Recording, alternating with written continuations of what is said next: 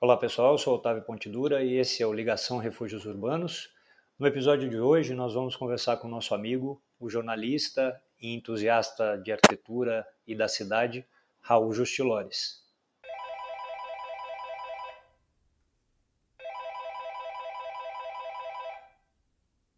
Oi Raul. Oi, Otávio, e aí, tudo bem? Opa, tudo bem? Tudo ótimo, tudo jóia. Tudo certo, prazer em falar com você. Imagina, que bom. Beleza. Olha, eu já fiz uma, uma pequena premissa aí para os nossos ouvintes com quem a gente vai conversar hoje, mas todas as vezes a gente pede para o convidado se apresentar brevemente. Então, okay. por favor. Não, boa. O, o som tá bom? Só checando. Tá, tá perfeito, tá, tá perfeito. tranquilo. Ah, então tá ótimo. Ah, então, eu sou Raul Justilores, Sou diretor da Veja São Paulo, da Vejinha, e escrevi um livro sobre a São Paulo dos anos 50, a partir da sua arquitetura e do mercado imobiliário, que se chama São Paulo com uhum. Ok. E aí vamos começar é, falando aí do, da, sua, da sua carreira como jornalista. Pois não. É, o jornalismo sempre, sempre teve na, na, sua, na sua intenção ou foi aquela, aquelas questões assim de de uma, de uma coincidência ou de caminhos que foram te levando para isso? Você sempre quis ser jornalista ou aconteceu? Olha, eu comecei a, a, a pensar em ser jornalista aos 10 anos de idade.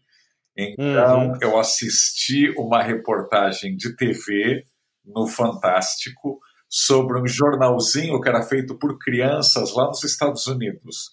Eu tá. literalmente terminei de ver a reportagem e decidi que eu ia ter o meu jornalzinho. E, literalmente. Aí eu comecei a buscar gente conhecida em Santos, né, onde eu nasci, para entrevistar. Então eu uhum. ia, tocava a campainha de um artista que morava na minha rua e me apre... ou seja, não conhecia ele. E me apresentei, olha, eu sou Raul do Jornal X, ou seja, tudo na minha cabeça artista, que devia ter 70 anos, algo assim, achou muita graça. Ele e a mulher dele me mandaram entrar, me serviram bolachinhas, etc. E me deram uma entrevista. Eu que maravilhoso. Que, uh, eu tinha uma máquina de escrever, ou seja, estou velho, e aí hum. eu escrevia literalmente as entrevistas, as reportagens em laudas, que depois, ou seja, na folha de papel sulfite, claro, e depois eu comprava papel carbono, aí eu fui atrás de um mimeógrafo para fazer o meu jornalzinho. Para fazer as cópias. Isso. Como era o nome, como era o nome do jornal? Se chama A Notícia. Não, não, desculpa. A, a notícia. Não, não era notícia, não, era A Criança. Era A Criança o nome. Não era notícia. Fantástico. A criança. e aí, eu lembro que assim, eu fui até entrevistar o prefeito de Santos, então. eu fui, que legal, cara. Eu fui de bermuda entrevistar o prefeito. Aliás, obviamente eu não sabia como era a burocracia. Então eu, aos 10 anos de idade, fui de bermuda, chinelinho, uhum. peguei o ônibus, tudo sozinho. Fui para a prefeitura, subi a escadaria, Fui lá e assim, onde fica o prefeito? levou na brincadeira, que assim, eu não lembro de um segurança, ninguém me barrou. Até que a secretária lá do prefeito falou: Ah, tudo bem, espera aí. Eu esperei uma hora, uma hora e meia mais ou menos ali sentadinho. Era final de expediente, eu lembro até hoje. Umas seis da tarde, o prefeito me manda entrar. E ou seja, resumindo, eu literalmente fiz aí umas quatro edições do meu jornalzinho e já me achava jornalista há 10 anos.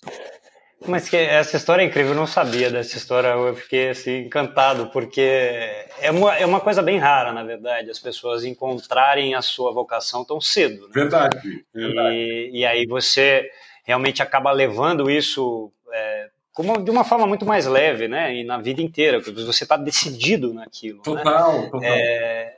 E quando chegou a hora de você efetivar esse, essa intenção aí, com formação e etc., onde que você se formou? Então, aí é engraçado isso, porque foi algo uh, um tanto insólito, porque eu morava em Santos. Santos, uhum. até hoje, ou seja, por mil razões, não é uma grande praça jornalística, né?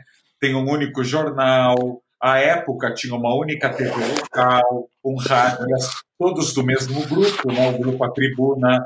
Então não tinha muita opção, nem muitos empregos nessa área. Então eu, eu fiz a faculdade lá, só que ao mesmo tempo eu trabalhava na Justiça Federal da terceira região de Santos, ou seja, fui concursado. Eu fiz concurso, passei, e eu, aos 18 anos de idade, eu era chefe do meu setor, por N, por N razões. Então, assim, eu trabalhava durante o dia, literalmente de terno e gravata, e à noite eu ia para a faculdade, onde era um reduto de bichos grilos, imagina, alunos de uhum. jornalismo. E eu ali de terno, gravata, óculos, penteado. Então, eu devia ser um OVNI no dia a dia. eu não fiz automaticamente estágio em jornalismo, que é a carreira natural, o caminho natural para você entrar nesse mercado que tem tão Sim. poucas vagas e que naquela época tinha muita, muita gente estudando jornalismo. Ou seja, eram, sei lá, 50 pessoas estudando para cada vaga que aparecia.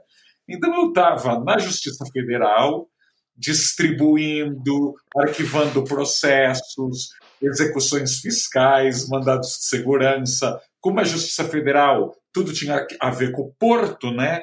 Então, contrabando, uhum. drogas, ó, crimes contra a fauna. Então, tudo que era aí da, da seara da jurisprudência federal. Então, até o meu quarto ano de faculdade, eu não tive contato com o jornalismo profissional. Eu era um bom aluno, mas era aquela coisa do meu cotidiano na faculdade. Né? No trabalho, eu só entendia de justiça, né? de direito. Certo. Até certo. que eu decidi literalmente jogar tudo para cima, porque eu falei: ou eu, no quarto ano de faculdade, ou eu tento fazer jornalismo mesmo, ou então eu vou virar um funcionário público do Poder Judiciário por todo sempre, que não era certo. o que eu queria. Então, eu lembro que eu, eu pedi demissão desse cargo concursado, que eu tinha um bel, belíssimo salário para alguém que tinha. Eu tinha o quê? 20 anos? Eu tinha 20 anos. 20 anos, sim. É. Então, sim. eu tinha um belíssimo salário, estabilidade no emprego, etc. Eu pedi demissão. Eu já tinha, obviamente, poupado um bom dinheiro. Eu fiquei três meses viajando pela Europa. Eu queria uhum. viajar, queria conhecer o mundo. E quando eu voltei, eu prestei o concurso da editora Abril, que se chamava o curso Abril de Jornalismo, que também era muito disputado, etc. e tal, e eu passei nesse curso. Então, de uma maneira, foi a minha passagem para entrar no jornalismo sem ter nenhuma experiência. Eu nunca tinha feito nenhum estágio e vim para São Paulo trabalhar na Quatro Rodas. Eu, uhum. eu que não dirijo automóvel até hoje. Mas aí também tá, tá um pouco dessa história do jornalista, né? Que nem sempre você vai tratar de assuntos que são da sua, do seu conhecimento. Verdade, né? verdade. Mas nesse né? Do seu domínio. Sempre em contato com muita coisa, né? nesse caso, eu realmente estava bem fora, né? Muito, muito, muito. É, sei lá, cobrir coreano antigo sem falar o idioma. é, fantástico, fantástico. E a sua, a, sua, a, sua, a sua carreira jornalística, na verdade, ela é bem, ela é bem ampla também, né? Já falando desse aspecto, né, Raul? Sim. Porque você trabalhou em vários, é, em vários tipos de, de, de temas, vamos dizer assim, verdade. jornalísticos, né? Verdade, verdade. trabalhou com política, trabalhou com, com cenário internacional, com economia, enfim. É, como, é, como é que foi um pouco dessa, desse caminho também, por favor? É, olha, em, em, então, em minhas, assim, resumindo, eu fiquei menos de um semestre na Quatro Rodas, uhum. um milagre de qualquer maneira, Aí eu sugeri uma pauta para Veja São Paulo, ou seja, eu já estava encantado com a cidade, né? E aí essa matéria teve muita repercussão, foi um frila, e na semana da publicação, a Veja São Paulo me convidou para ir trabalhar lá. Então eu fui para a Vejinha, feliz da vida, aí seis meses depois de estar aqui em São Paulo, e fiquei lá uns sete meses, mais ou menos, sete meses, quando a Veja, né, aí a Vejona, a nave mãe, me convidou para trabalhar lá. Então eu fui tá. para a Vejona para chefiar a sucursal de Curitiba. Então, uhum. era o Laurentino Gomes, o grande pesquisador, jornalista, escritor, que era certo. editor da, da, Veja nessa época, e ele é paranaense, né? E ele queria algum sim. jovem jornalista para ir tocar a sucursal de Curitiba da Veja e me mandou para lá.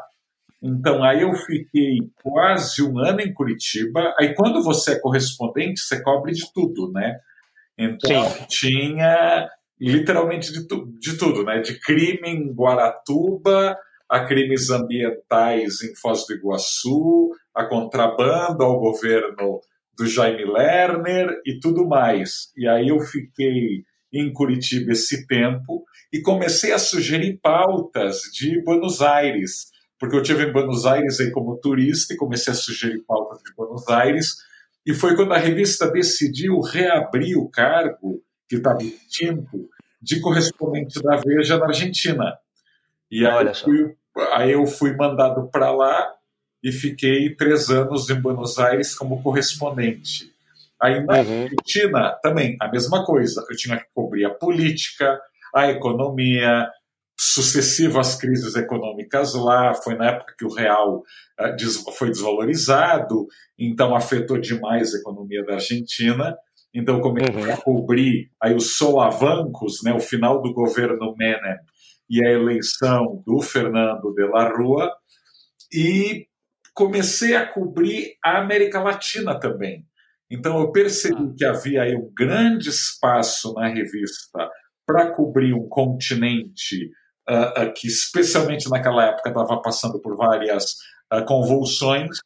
Então, uhum. cobri a prisão do Pinochet, cobri o Plano Colômbia na Colômbia, era o auge aí daquela era de sequestros e crimes das Farc. Sim, né? As sim, Farc sim. Cometiam... Período super conturbado na América, na América super, do Sul, né? Super. Então, a fuga do Fujimori, a eleição do Toledo, a eleição uhum. do Fox no México. Então, durante três anos eu fiquei viajando sem parar pela América Latina. Aí eu voltei, voltei para o Brasil, virei editor internacional da Veja, depois fui para a Folha, fui, é, virei repórter de mundo, né, de internacional, aí fui para a uhum.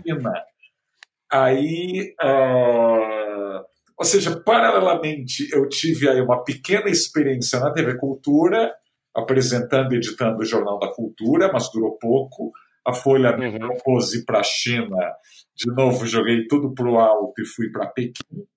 E aí fiquei três anos na China cobrindo também tudo, né? Olimpíada, ah, preparação sim, sim. da Olimpíada, terremoto, tudo que você pode imaginar, Partido Comunista, política e tudo mais. E cobrindo. Mais um momento de super transformações também, né? Mega, um momento de, né, de, arquitetura e urbanismo também, né? Sem dúvida. Sem dúvida. Aí eu ia, eu ia justamente trazer esse ponto, porque você tinha mencionado né, no, no início aí do papo é, que a sua ida para Vejinha, aquela inicial, né, lá atrás, é, já estava meio que também pautada nessa sua história com arquitetura e com cidade. Verdade. É, aonde que, que você contou do, do, do, jornalismo, do seu, do seu jornal quando criança e tal, e a arquitetura, quando que ela apareceu na sua, na, na, sua vida, assim, no, nos seus interesses? Eu acho que a primeira vez, a primeira vez foi de uma forma instintiva.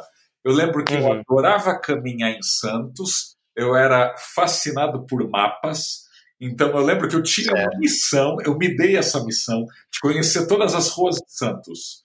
Então eu ficava acompanhando, assim, criando roteiros pela cidade por onde eu caminharia e visitaria todos os bairros e todas as ruas. E automaticamente eu ia descobrindo os prédios da cidade. Uhum, eu lembro uhum. que eu, eu uh, ganhei uma câmera de vídeo, aquelas handcam, e eu acabava só filmando prédios, prédios, prédios, prédios. Aliás, eu lembro que a primeira vez que eu fui para a Espanha de férias com a câmera, né, os meus primos, a minha família toda moram, moram na Espanha, eu só filmava prédio. Eu lembro que a família estava horrorizada que eu não gravei Eu não gravei os primos, os tios, ninguém. Eu só filmei. Não, só eu... gravou os prédios, nada de pessoas. Nada só... de pessoas, nada de pessoas. Fazer um misantropo. E aí, mas era algo, como eu te falei, instintivo. Não era algo assim, ah, vou gostar de arquitetura, vou estudar de arquitetura. Era go uhum. gosto. E aí eu lembro que em Buenos Aires. Aí, claro, Curitiba, esse meu tempo em Curitiba, me fez. Jaime Lerner, né? Claro, Tem tudo a ver, né? Descobri o urbanismo de Curitiba. Aqui em São Paulo, esse meu período na Vejinha, também comecei a me encantar com esse, esse assunto. Mas eu acho que só começou a ganhar forma, de fato, em Buenos Aires. Porque em Buenos Aires, uh, também, ou seja, o urbanismo de Buenos Aires é muito visível né, olho, Sem dúvida. você percebe que é uma cidade densa, uma cidade muito caminhável, uma cidade de multiuso, onde quase todos uhum. os térreos, ou praticamente todos os quarteirões da cidade, tem comércio, tem residência, tem escritórios, Sim. tudo misturado. E eu fiz lá um grande, grande amigo, que é meu amigo até hoje, diplomata, o André Correa do Lago que certo. é um diplomata que, no tempo livre, é um mega crítico de arquitetura, tem uma vasta biblioteca na, na área, já escreveu livros de arquitetura, fez curadoria de exposições incríveis, aliás, até do pavilhão do Brasil na Bienal de Arquitetura de Veneza. E eu era vizinho uhum. dele, ele literalmente me ajudou a achar o apartamento que eu fui morar lá em Buenos Aires, e eu vivia na casa dele e da mulher dele, a, a Beatriz, e, e, aí aprendi muito. Sabe aquela pessoa que, ao almoçar com ele, jantar, tomar café da manhã com ele e com a BA, eu fui absorvendo e quase osmose tudo que ele sabia de arquitetura. Aliás, tudo não, né? uma pequena parte do que ele sabia de arquitetura, para mim já era suficiente. E, Sim. E ele me deu, claro, vários livros, e ele recebia muitos arquitetos na casa dele, que eu a, a, a, acabei conhecendo. Então, quando eu voltei para o Brasil, depois desses três anos, é como se eu tivesse feito um intensivão de arquitetura uhum. na casa do André. Agora, claro, eu, eu tenho que deixar, é, é, tenho que esclarecer que no jornalismo, especialmente no Brasil, se você for um jornalista que só escreve de arquitetura, você vai passar fome. Certo. É bem provável, né? Bem provável. Então, eu volto para o Brasil para ser editora de internacional. Então, automaticamente, eu continuei escrevendo sobre política e economia, não só aí da América Latina, mas aí do mundo inteiro. E eu ia, uhum. aos poucos, era uma espécie de escambo. Eu fazia o que os meus editores esperavam de mim, então eu peguei o 11 de setembro, peguei a debacle do Corralito lá na Argentina, cobria grandes, grandes temas, só que em troca eu consegui emplacar várias reportagens, primeiro na Veja, depois na Folha, de arquitetura e urbanismo. Então eu lembro que lá na China, na minha cobertura asiática, eu fiz dezenas de reportagens sobre arquitetura e urbanismo. Ou seja, ainda que a pauta não fosse essa, eu inventava. Você conseguia encaixar. Claro, assim, você vai ao Japão, você vai à Coreia, você vai à Índia ou ao Vietnã, é claro que você tromba com vários assuntos de cidades, né, com várias uhum. boas práticas, boas iniciativas.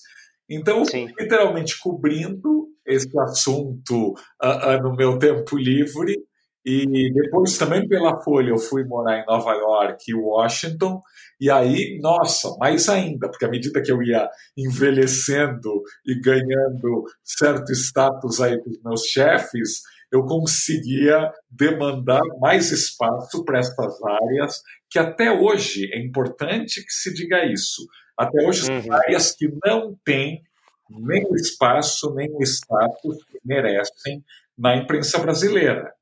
Ainda Concordo. são considerados temas absolutamente supérfluos. Então, para mim, eu diria que sempre foi uma constante briga. Assim, não bem uhum. foi fácil, assim, era briga, era aquele tipo de pauta que vai para a gaveta, às vezes uhum. as imagens ficavam prontas. Porque... Ninguém quer ler sobre isso, né? Isso claro. não importa. Né? É, sabe aquela pauta que está pronta e que decidem publicar literalmente no carnaval? Ou no dia 30, ou no dia 30 de dezembro? Era, Sim. Era... Ah, não tem, não tem o que colocar, não. Coloca aquela reportagem. Coloca aquela reportagem do chato do Raul, que é sobre arquitetura e ninguém vai ler. Então, aconteceu Sim. isso muitas, muitas vezes. E aí eu cheguei na Vejinha e, e de novo, ou seja, entre as coincidências, né, eu voltei dos Estados Unidos para o Brasil, escrevi um livro, felizmente uhum. o livro foi, foi bem recebido.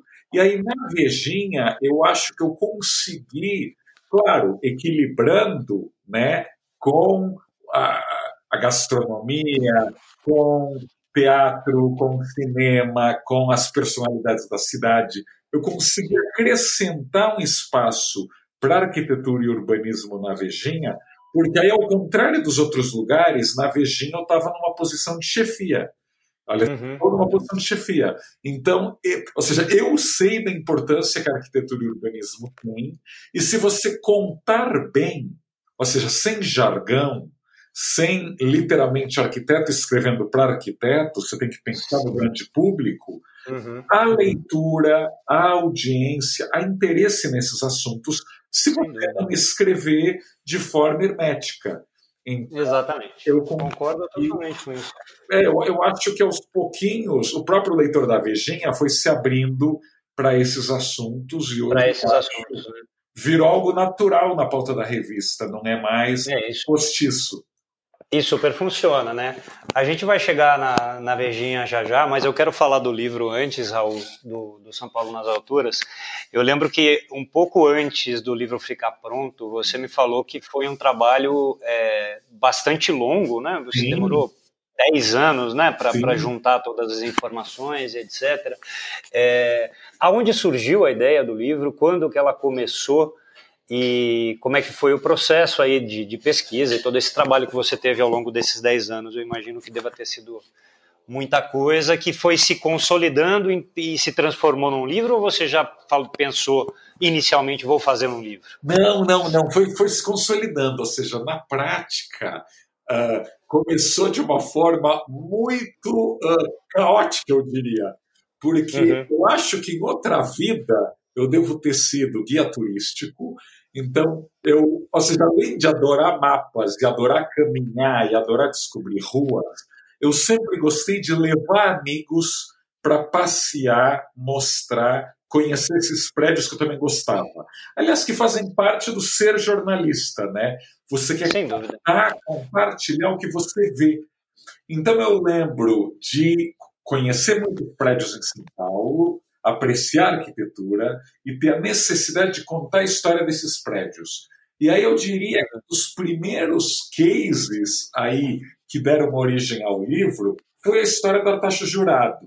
Então eu amava os prédios do Artaxo Jurado. Aliás, eu lembro... E tem uma super relação com Santos, né? né? Claro. Eu imagino que nesses seus primeiros momentos aí de caminhada lá, quando você era criança, os prédios do Artaxo se destacam em absoluto, em qualquer situação, né? Em Santos e aqui em São Paulo. Né? Totalmente, totalmente. Não, e olha só como tudo é relacionado de uma forma muito orgânica, né? sem planejamento. Uhum. Eu lembro que morando em Buenos Aires, o André Correa do Lago tinha uma revista Wallpaper nas mãos. A Wallpaper, na época, era a revista badalada de design, de arquitetura, de tendências aí cosmopolitas. Isso eu estou falando de 99 a 2000.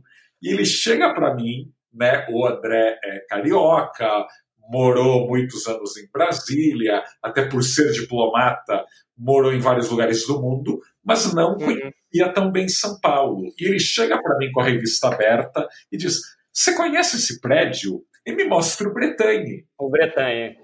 E eu, em 1999, não só não conhecia, como eu mal conheci Genópolis, né? Ou seja, Sim. eu tinha saído de Santos, morado nos Jardins, depois em Curitiba e estava em Buenos Aires. Então eu não tinha ideia do que era o Bretanhe. Mas vendo aquelas fotos, não só eu achei sensacional, como de fato me fez pensar nos prédios de Santos. A linguagem uhum. era muito parecida, né? Como Verdinar, como Enseada. Então aquilo uhum. ficou muito presente na minha cabeça. E aí, claro, morando em São Paulo, já de volta de Buenos Aires, fui visitar os prédios do Artacho, me encantei com história. Aí, no falecido Orkut, eu entrei num grupo no Orkut uhum. de fãs e admiradores do Artacho. Então, esse grupo, um pequeno grupo, o Wagner Tamanarro, o Martin Jaio, até Caessa, que é a sobrinha neta do Artacho, faziam parte. E a gente fez caminhadas pelos prédios. Aí eu conheci a Silvia, né, sobrinha uhum. do Artacho, filha Sim. do Aurélio, que me contou grandes histórias. Então, aos poucos, eu fui acumulando histórias sobre o Artacho, né, apogeu e queda de um grande arquiteto autodidata, um grande construtor e incorporador de São Paulo. Só que, como eu falei antes, eu não parava quieto aqui em São Paulo. Né? Então, esse sonho de escrever sobre o Artacho foi interrompido quando eu fui para a China, quando eu fui para os Estados Unidos e por aí vai. Então, eu ia e uhum. voltava, ia e voltava. E claro, aí eu fui me encantando por outros. Aí eu tive a minha fase Copan, Niemeyer. Tive a minha fase, eu lembro que na TV Cultura, então na TV Cultura é 2007, então antes de eu ir para a China, o meu sonho era levar o Davi Libeskind para o Jornal da Cultura. Tá, para entrevistá-lo. Para entrevistá-lo. Não, porque eu achava que ele tinha que ficar meia hora no ar na TV contando que era o Conjunto Nacional. Isso Olha só. 2007. E eu lembro de aí uh, conhecer, isso tudo por telefone e online, conhecer o Cláudio Libeskind, o filho dele. Uhum. O, filho Cláudio dele. me passou o telefone do pai, mas me alertou: olha, meu pai tem mal de Parkinson muito avançado, eu duvido que ele tope, mas acho que ele vai gostar de falar contigo por telefone. E realmente, uhum. o senhor Davi Libeskind foi simpaticíssimo, por telefone, adorável, mas me falou que não se sentiria nada confortável de ir trêmulo à TV. Pior ainda, porque aí eu falei, como eu era o editor-chefe do telejornal, ou seja, eu já tinha um certo poder, eu falei, olha, a gente pode levar uma equipe aí para sua casa para sua casa. E aí, claro, o que ficou claro é que ele não queria ser filmado trêmulo. Uhum. Uhum. Ou seja, ele não queria ser visto como mal de Parkinson, o que é compreensível, né? As pessoas Absolutamente. Querem estar apresentáveis, né? Ou querem estar no seu melhor, e ele não se via no seu melhor no momento, o que, é claro, foi uma pena às vezes eu me pego pensando, será que eu deveria ter insistido mais? Insistido um pouquinho mais. É, era um homem já de quase 80 anos, ele devia ter 78 anos, então eu não insisti. Mas então, aos poucos, eu fui somando essas histórias, né? Uhum. Tacho, Copan, Niemeyer, Libeskind. Depois eu lembro que quando eu voltei da China, eu fui entrevistar o Niemeyer lá no Rio de Janeiro por uma entrevista da Folha de São Paulo, né, por uma grande, aliás, um grande especial que eu fiz naquela revista Serafina, que era uma revista também uhum. que existia da Folha. Então, passei Sim. três horas com o Niemeyer lá no escritório dele no Rio de Janeiro. Então, eu fui, aí eu fui morar de, aí, aí, depois do Niemeyer, eu literalmente fui morar nos Estados Unidos. Mas aí sim, eu já tinha uma vontade de fazer um livro eu fui somando essas histórias e eu vi que, que, que havia muito em comum. Tinha uma linha né, dentro a dessa. Uhum. Linha, e ao mesmo tempo havia uma grande inquietação minha. Quanto mais eu morava no exterior, mais eu me perguntava o que é que deu errado em São Paulo. Assim, por que ah. Pequim virou uma mega metrópole? Por que Nova York, depois de tantas crises, deu a volta por cima?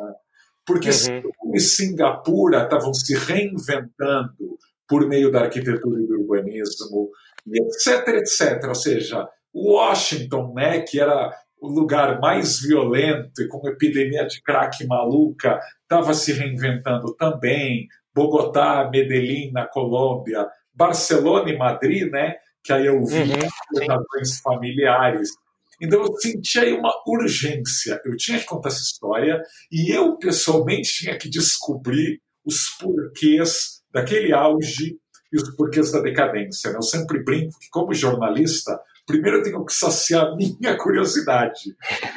Depois eu sacio os leitores. Mas a minha curiosidade me empurra a escrever e a pesquisar.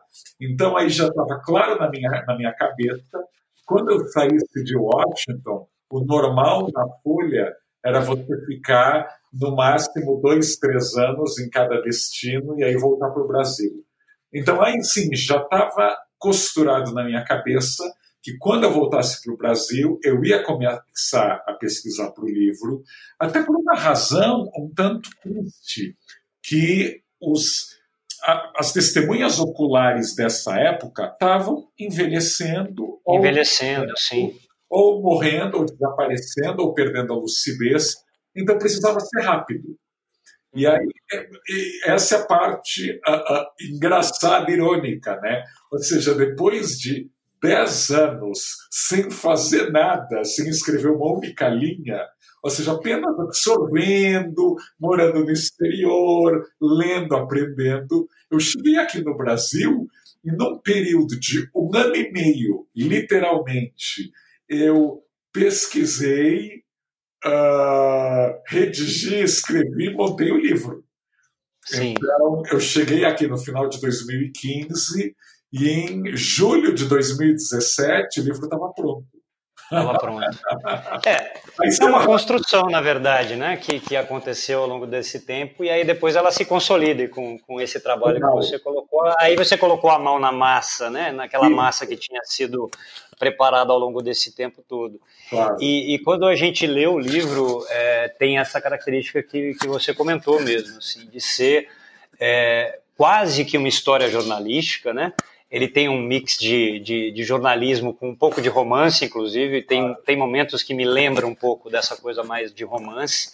Ou seja, é uma história, é a história da cidade através de uma perspectiva de arquitetura e de, de incorporação, né? mas é, também tem muito questionamento ali, né? Então, realmente é tudo é a soma de todas essas, todas essas coisas, né? Que. Que, levaram até ele, né? E como você falou, o, o livro teve muita muito sucesso, né? Muita repercussão, inclusive fora de São Paulo, né? Você fez algumas apresentações em outras capitais, em outras cidades brasileiras sobre a história da, da, da do, da verticalização de São Paulo. É, você já comentou a respeito da importância da pauta da arquitetura, mas qual o motivo que você imagina que, que, que o seu livro tenha tenha tocado tantas pessoas e tenha tido toda essa repercussão? Olha, tenta, assim, para mim foi uma surpresa, né? então deixando muito claro, assim, tanto para mim quanto para a editora foi uma surpresa, tanto que assim do lançamento, a primeira edição, a primeira tiragem foi tudo muito modesto, então uhum a gente não imaginava que ia vender, que ia ter muito interesse, que ia ter muitos leitores. Então, tudo de uma forma quase, quase tímida, né? Eu quase exigi que tivesse uma noite de autógrafos, porque no início parecia, não, para ter uma noite de autógrafos tem que ter um número X de livros vendidos, etc. Então, eu lutei muito para lançar, para divulgar, para que as pessoas não jogassem o livro naquelas sessões lá no fundo das livrarias de coffee table, de livros de arte. Eu dizia, não, sim, é um livro para ser lido. Assim, é um desastre se as pessoas acharem que é, uma, que é um livro só de fotos, é um livro histórico, e esquecer que não, tem uma pesquisa, tem uma narrativa ali. Uhum, país, num país onde não só as pessoas leem muito pouco, mas se você falar, ah, é um livro de arquitetura, se atinge um público muito reduzido. Muito né? reduzido, sem dúvida. Se prega para os convertidos. Então, eu acho que, entre outras razões, aí já analisando o pós, eu acho que havia uma demanda de se conhecer a história de São Paulo. Uhum. Sempre comparo, você vai numa livraria no Rio de Janeiro e procura assim, quero, quero ver a, a, a sessão de livros sobre o Rio. Tem dezenas de livros. Dezenas. Você procura uma livraria de São Paulo. De onde fica a seção de livros de São Paulo? Não existe. Dá no máximo uma prateleira. Assim, uhum. Eventualmente gente... eles estão mais focados mesmo em arquitetura ou aquela história bem acadêmica, né? Claro. Que não é uma história palatável, né? Você tira o Roberto Pompeu de Toledo, que é Exato. pioneiríssimo, né? quase não há. Tem assim livros de alguns arquitetos de São Paulo, mas que não são livros sobre São Paulo. Ou, como você falou, livros acadêmicos, mas ainda muito pouco. Para o grande público ainda muito pouco. Eu acho que dentro da arquitetura, e esse é um mal que afeta todas as áreas no Brasil, não só a arquitetura, nós somos um país de festejar alguns poucos ícones. Sempre tem um foco muito fechado. Então, mesmo na arquitetura, parece que a gente só teve Niemeyer, Artigas e, recentemente, Paulo Mendes e Lina. Você tira uhum. esses quatro, uh, eu diria que até o brasileiro ou paulistano educado, de elite, bem informado, conhece pouquíssimos arquitetos. Sem dúvida. Então, você contar. Então, eu acho que, de alguma maneira, o livro, além de ter essa linguagem acessível jornalística, ele acabou falando de uma grande história desconhecida, até de gente muito informada. Então, eu fico pensando assim: quanta gente já tinha ouvido falar do Guido Gregorini, ou do Bernardo Geja, né? Sim. Ou, ou da Maria Bardelli e do Hermano Cifredi, e por aí vai, né? Ou assim se aprofundar na história do Alfred Duntut, né? Sim, ou sim. do Korngold, então ou do João Kohn, né? Ou mesmo o Abelardo de Souza, que é um mega arquiteto. Assim, os prédios do Abelardo são conhecidos, mas ele ele não era. Então, o nome dele não, né? É verdade. O nome dele não era, assim, quem era o Abelardo de Souza? Então, eu acho que foi recuperar a história de grandes personagens paulistanos e essa elite não conhecia, que a imprensa não conhecia, Otto Meinberg, o, o José né, os próprios incorporadores tinham sido é, é, Alfredo, Alfredo, Matias, né, que também Alfredo teve Matias, super é. Né, Franz Repp. Então, ah, eu acho que foi, de, de alguma maneira, eu acho que muitos arquitetos que trabalham para o mercado até hoje, se sentem meio escantados pela academia, e a própria uhum. academia dedicou muito esforço para estudar alguns poucos nomes e meio que esqueceu o resto. E, e São Paulo é uma cidade que se olha muito pouco no espelho, né? Então eu acho que todas as outras áreas, além da arquitetura, a gente não tem tantos livros assim sobre a medicina de São Paulo, sobre a história do São Paulo, sobre a história da cidade como um todo. Então, o livro acabou, ah, sei lá se foi um momento oportuno, se preencheu aí uma lacuna. É, é muito difícil, né? porque eu vejo que não só arquitetos gostam do livro, eu vejo assim, médico, empresário, político. Não, sem dúvida. É, eu ouço muito gente que está fora totalmente desse universo de arquitetura, de, de, de, mercado imobiliário, seja lá o que for, né, de construção, que, que lê o seu livro e, e assim, entende que, que realmente é uma coisa bacana de, de, de conhecer. É isso, é o, é o resgate da história da cidade, né, de uma parte da história da cidade. E de qualquer maneira, São Paulo é uma cidade feita de prédios, né? A nossa, o nosso grande patrimônio é patrimônio construído. Né? Nós não temos beleza natural para poder fazer, enfim, é, competir com nenhuma outra cidade. O que a gente tem é uma grande cidade, é uma, uma urbe monstruosa. Então, assim, saber da história dos edifícios e da construção e da arquitetura e de todos esses personagens que você traz no livro, eu entendo que é isso também tem um certo apelo, né? É o apelo um pouco do romance, como eu falei. Humano, né? Exato, do lado humano dessas. Quem foram as pessoas que fizeram essa cidade?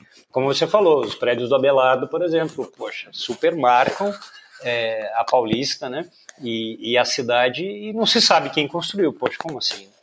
Você trazer essas coisas de volta, eu entendo que realmente tem uma. É, é, acaba encontrando realmente as pessoas, né? E fazendo com que elas se interessem pelo assunto. Mas e fora de São Paulo? Como eu falei, você fez algumas apresentações do livro fora de São Paulo.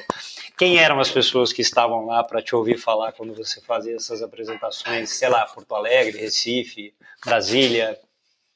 Olha, eu acho que em, em linhas gerais nós não nos damos conta o quanto São Paulo é admirada e serve de modelo para o resto do Brasil.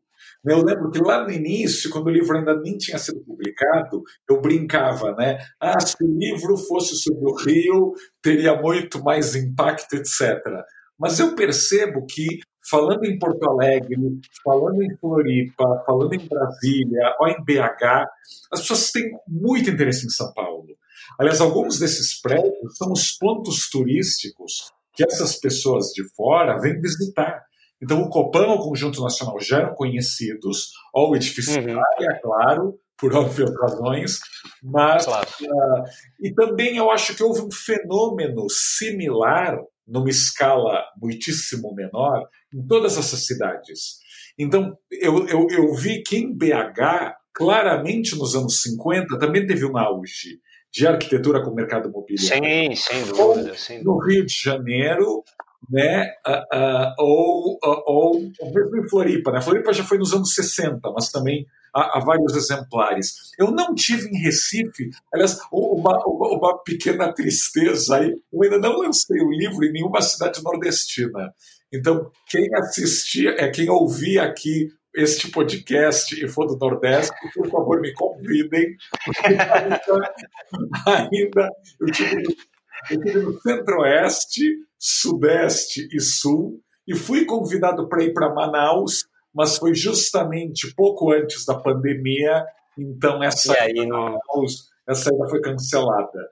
Mas, nossa, eu adoraria lançar o livro em Salvador. Fica, fica o convite, exato, né? Fica o convite para você ir para o Nordeste e para o Norte para poder favor, falar sobre o livro também. Até porque, entre nós, o que eu falo muito, porque é, quando você, quando você uh, perguntou sobre o que as pessoas de fora de São Paulo falam, né?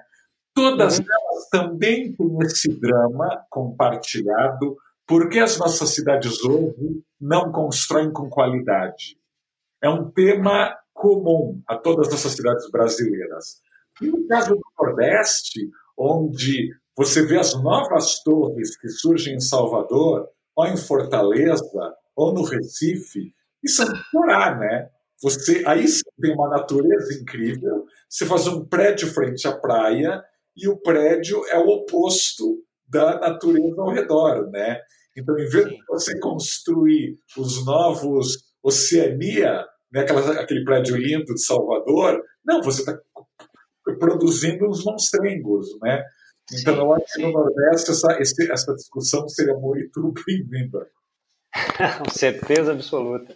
O que, eu, o que eu vejo é bem isso mesmo, assim, que é aqui em São Paulo especificamente, mas como você falou, o Brasil inteiro a gente vê um pouco dessas discussões aí com relação a, ao papel da cidade e a relação das pessoas com a cidade. Né? Claro. É, o Brasil tem, tem visto um pouco dessas transformações. Eu entendo é, que São Paulo é um lugar onde essas coisas eventualmente acontecem primeiro, aí um primeiro super entre aspas, porque obviamente a gente tem outros movimentos em outros lugares, mas que essa questão da relação das pessoas com a cidade realmente tem sido uma pauta e talvez por isso também o seu livro acabe funcionando muito bem nesse contexto, né? É, de reencontrar um pouco da história da cidade e entender a a, procurar a resposta da sua própria pergunta primordial para o livro, né? Por que, que São Paulo não deu certo, né? Nesse sentido urbanístico, né? ao longo do tempo, o que, que aconteceu de errado? Então essa seria uma um, um, ponto, né, para essa essa discussão e, e resgatar essas histórias para tentar entender o que, que aconteceu e o que, que a gente pode fazer para melhorar, né? Verdade, verdade. Tem um caminho, né? E aí, falando nisso, Raul, é, me vem à cabeça o seguinte, você tem, dentro da Vejinha hoje, né, depois que você assumiu aí a, a, a editoria, você tem aquela, aquela coluninha SP Sonha. Isso. Né, onde você traz algumas algumas provocações, algumas questões ali com relação à cidade e que é justamente talvez também um pouco da resposta a essa própria pergunta. É essa a intenção do SP Sonha? Ou seja, é uma provocação, é um idealismo? Como é que você vê aquele ponto específico da Virgínia que eu adoro ler, por sinal? Oba! Não, Otávio, eu acho que são duas coisas. Eu acho que tem o lado de provocação, anti-inércia, né? ou seja, São Paulo é uma cidade com dezenas de projetos engavetados, dezenas de concursos que foram premiados e nunca saíram do papel. Então, é uma ideia de chacoalhar e fazer essa sociedade que lê, né, essa minoria que lê, ficar a par de que existem projetos, que esses projetos têm que ser realizados e executados, mas, ao mesmo tempo, fazer, é, combater esse déficit de sonho. Eu acho que o paulistano é muito cético e, às vezes, até cínico. Nada vai uhum. melhorar, não, São Paulo não tem jeito, é algo que a, a gente... cidade é assim mesmo, né? Isso, a gente escuta isso a cada década vem algum profeta pessimista, a cidade não tem jeito, vamos embora, fuga para as montanhas, né? Agora esse projeto, esse projeto vexame da Vila XP. Toda década tem alguém que ah, tem que sair da cidade, vamos todos ter uma vida bucólica no campo, né? Ou criar nova Alphaville, a nova Barra da Tijuca. Aliás, a gente sabe como ambas uh, uh, terminaram e no que viraram. Exato. Exato. Então, o Paulo sonha, tanto a coluna na Vejinha quanto o podcast, é tentar dar voz, dar visibilidade a boas ideias. Sim. De novo, a gente fala tão pouco sobre uh, possibilidades para São Paulo que é uma uhum. tentativa aí de colocar luz um pequeno holofote nessas, nessas duas ideias. É trazer essa discussão mesmo, né, né Raul? Trazer Não. isso para ser conversado a respeito e pensado mesmo, né? Super. Eu, eu entendo que, que realmente é isso. Eu acho que falta um pouco dessa desse, desse, dessa provocação e desse sonho mesmo. Né? Vamos imaginar e se eventualmente a gente fizesse tal e tal coisa, por mais estapafúrdia ou, ou farfetched que possa ser, né? Claro. Ou seja, dentro da nossa realidade hoje, você fala, você está maluco, isso nunca vai funcionar. Mas eu entendo que realmente é uma coisa bacana. E falando nisso, cara, eu, é, logo no começo, quando você assumiu a, a Vejinha, você começou a trazer algumas pautas é, que, que traziam assuntos, né? Que estavam fora do que você mesmo uma vez falou para mim, do que é a bolha do centro expandido, né? de pautas de coisas que estão acontecendo nas regiões mais periféricas da cidade e, e, eu entendo isso como uma coisa muito muito importante, né? de trazer todas essas essas outras coisas que acontecem e as próprias necessidades né? da cidade fora dessa região do centro expandido. Fala um pouquinho sobre sobre isso, como é que foi sua, o seu é, o que, que aconteceu para você conseguir trazer isso? O que, que você tem de intenção nesse sentido? Olha, eu acho que a cidade toda, eu brinco, até o centro expandido, está fora do radar da grande mídia. Ou seja, quando eu falo que arquitetura e urbanismo são tratados como supérfluos, tem a ver com a nossa obsessão com Brasília, que eu acho que desde 2013, passeatas, crise, a debacle do governo Dilma, os protestos, o impeachment, Temer, uhum. Lava Jato, Bolsonaro e afins, eu acho que os grandes jornais, as grandes TVs, as grandes rádios, infelizmente, só falam de Brasília. Então, o tema São Paulo tem que ter uma tragédia muito grande, uma enchente, um prédio que desaba no Largo do Paissandu, para eles uhum. desesperados procurarem alguém que entenda o assunto. Ou seja, no dia a dia, nem os repórteres, nem os editores sabem ou acompanham. Automaticamente publicam, aliás, muita bobagem quando se trata de urbanismo, é, por causa desse foco excessivo em Brasília. Então, na Vejinha, é um espaço raro para falar de cidade, para tratar desses temas quentes da cidade. Agora, a Vejinha tinha um problema que toda a mídia brasileira tem, que é quando você responde a quem assina a revista. E quando você responde ao mercado publicitário, ao anunciante, se acaba falando para os seus pares. Né? E os, assim, quem é formado no Brasil, quem tem diploma superior, é uma pequena elite, até hoje. Sim. Então, a imprensa acaba falando de Jardins, de Taim, de Pinheiros, de Janópolis ou de Vila Madalena, e o resto só fala quando tem tragédia, quando tem incêndio. Então, é, ao assumir a Vejinha, para mim estava claro, temos que falar de São Paulo como um todo. Como um todo. E como a editora Abril estava numa crise inominável quando eu entrei, de dívidas, de calotes, aí logo depois vem a recuperação judicial. Então também devo admitir que eu cheguei num lugar meio sem chefe, meio acéfalo, ou seja, nem, nem os donos mais acreditavam no negócio. Então, uhum. eu usar. Então, já nos meus primeiros meses como diretor da Vidinha, eu coloquei os empreendedores culturais do Grajaú na capa. Sim, ou, sim. Ou fiz uma capa com uma escola de educação de adultos, uma escola pública no Tatuapé.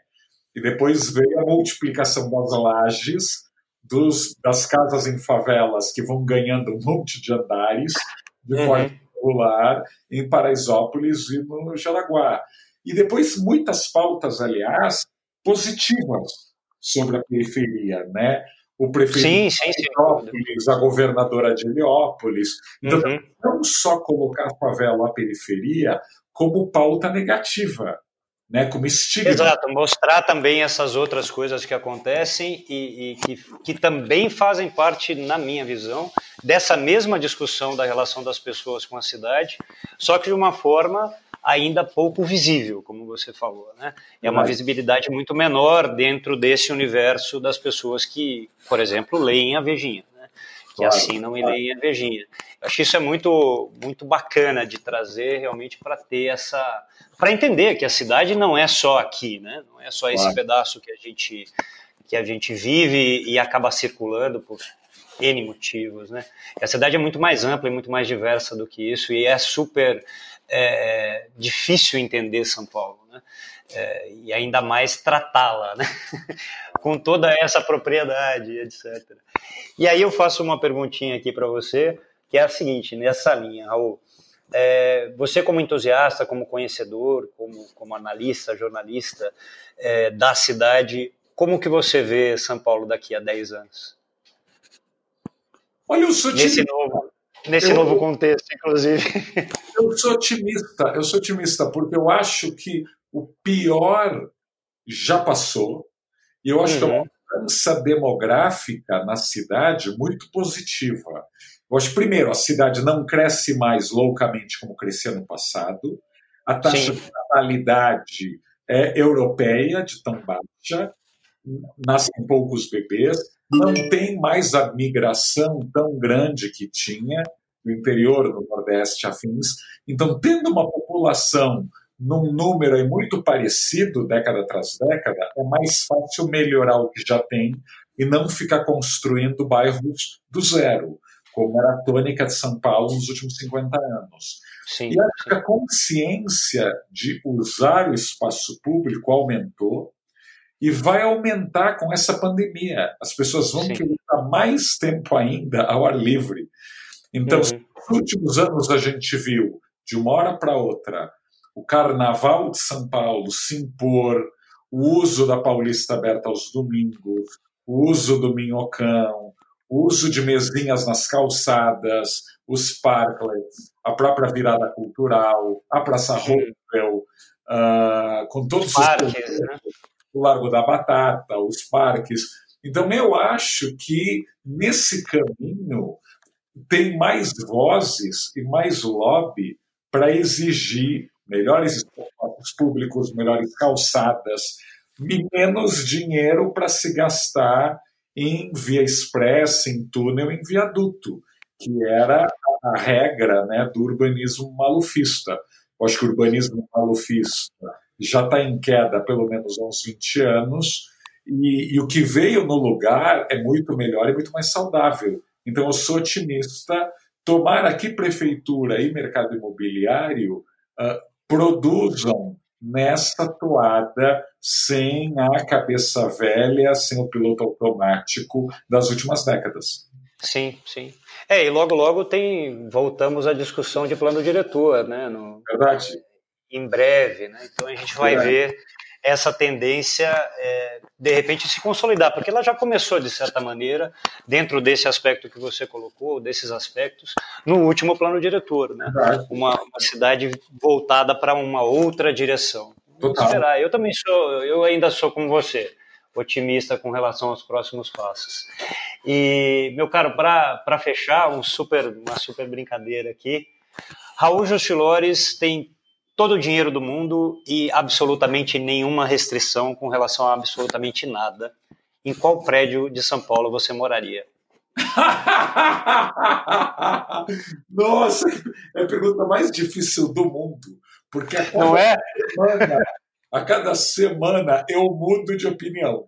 Assim, mas tentando responder aí de forma, uh, ou seja, desta semana, para ser que eu mude, eu compraria amanhã a cobertura do Conjunto Nacional e faria lá meu apartamento.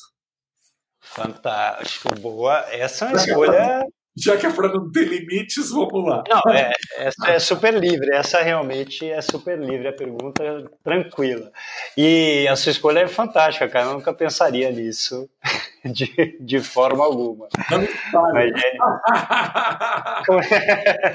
pois é, também, né? Já não que não tem limite. Não vai encarecê-la. Exato. Já que não tem limite, vamos sonhar, né? Para que a Refúgios pegue primeiro e me faça um, um bom preço. Uma Perfeito. Alô, brigadíssimo pela sua, pela sua participação aqui. Foi uma delícia, como sempre, conversar com você. Um super prazer. Obrigado por estar conosco aí. E eu espero que a gente possa se ver pessoalmente em breve, né? Verdade, verdade. Não, eu que te agradeço muito, ou seja, não canso de recomendar o trabalho de vocês, da Refúgios, para amigos que estão procurando imóveis ou que querem dicas, etc. Porque eu acho Obrigado. que não é algo que faltava no mercado, mas falta na cidade. Ou seja, não é só o mercado, né? O mercado precisa de clientes, né? Se não tiver Sim. demanda, não adianta ter oferta. Então, a, a, a, vocês estão educando uma geração também de não arquitetos a valorizar esse patrimônio imobiliário da cidade e que bom né, que se torne aí um valor agregado reconhecido por todos fora da área. Então, parabéns mesmo. Obrigado, obrigado mesmo, Raul. Valeu, meu caro. Fique bem aí e a gente se fala em breve. Tá Obrigadíssimo. Boa quarentena. Um abraço. Tchau, tchau. Para nós. Um abraço.